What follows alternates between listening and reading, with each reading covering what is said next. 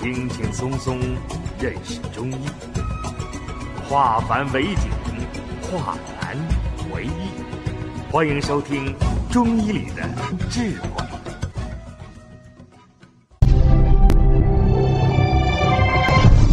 下面我们开始讲课，变成脾阳不足，就表现吃了食物不能够把它腐烂。我们把食物吃进去，通过食管，通过贲门，就进到胃里面。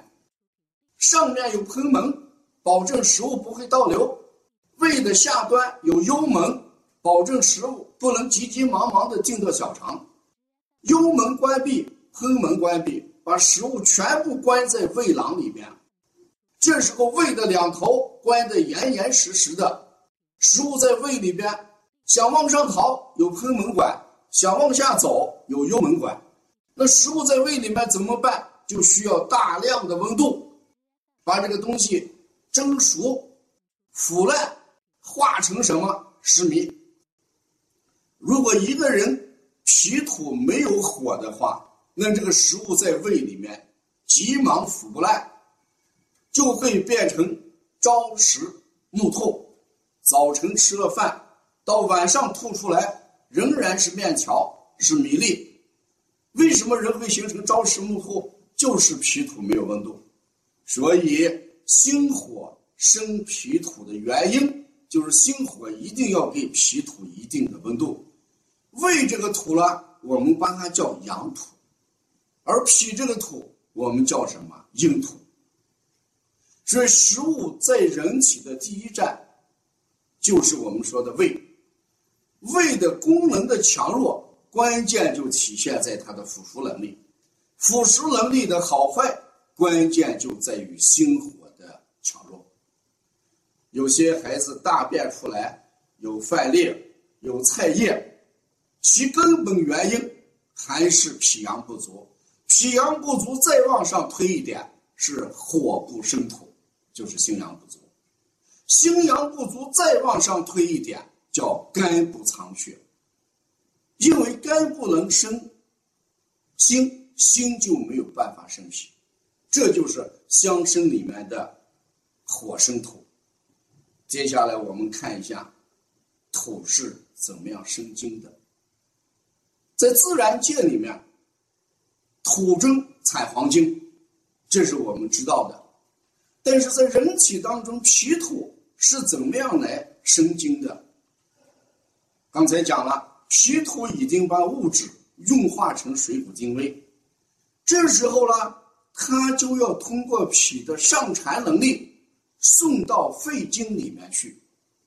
肺经有了足够的营养，它才会发挥它的。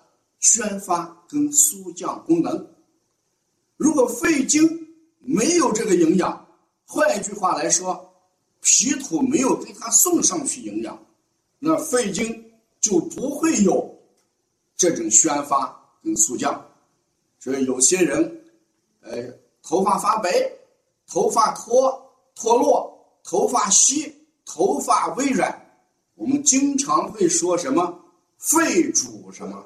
皮毛，那肺主皮毛，肺里面没有营养，皮毛就不发亮，头发就干枯，皮毛就不长，头发就稀，皮毛就不固，头发就脱落。那肺里面没有营养，责任在谁？责之在脾。说肺经之疾，责之在脾，就这个道理，就是肺经方面的病。我们不要怪怪肺，要怪谁？怪脾。脾土不生肺经，肺经也没有办法。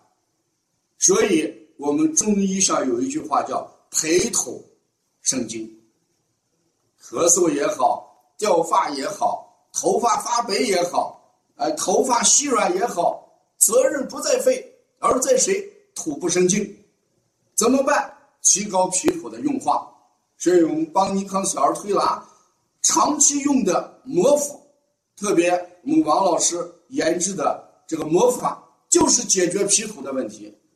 你土不生精，所有问题就出来了。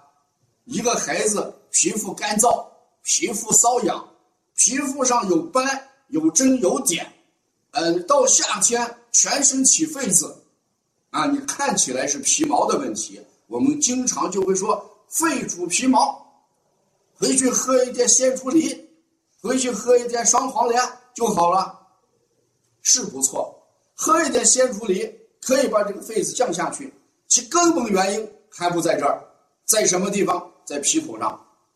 土不生金，金字就要作怪，作怪就表现出皮肤病、咳嗽，表现在头发上的一系列的症状，这就是五行当中的脾土生肺经。接下来我们再看一下肺经是如何生肾水的。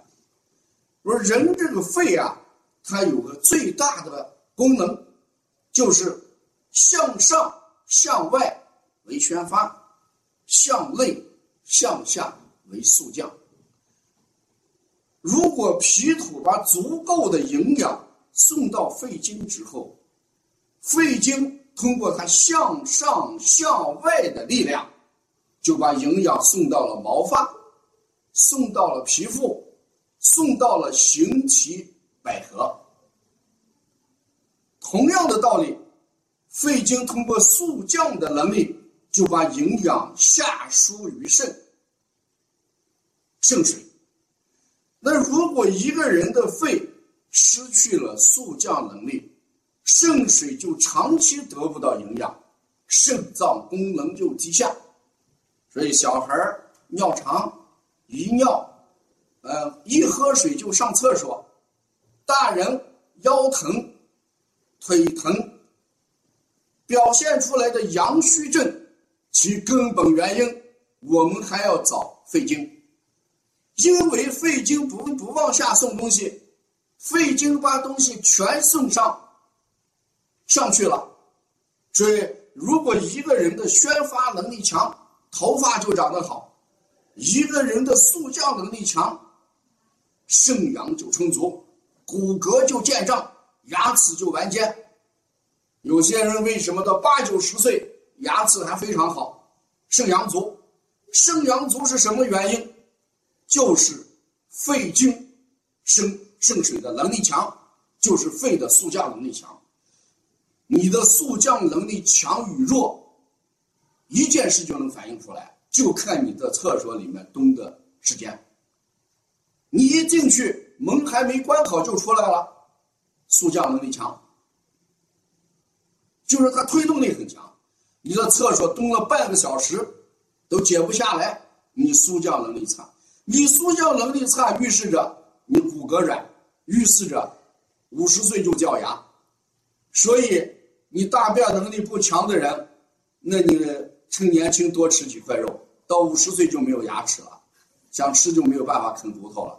哎，所以呢，这个速降能力就为肾脏提供营养，这就叫肺经。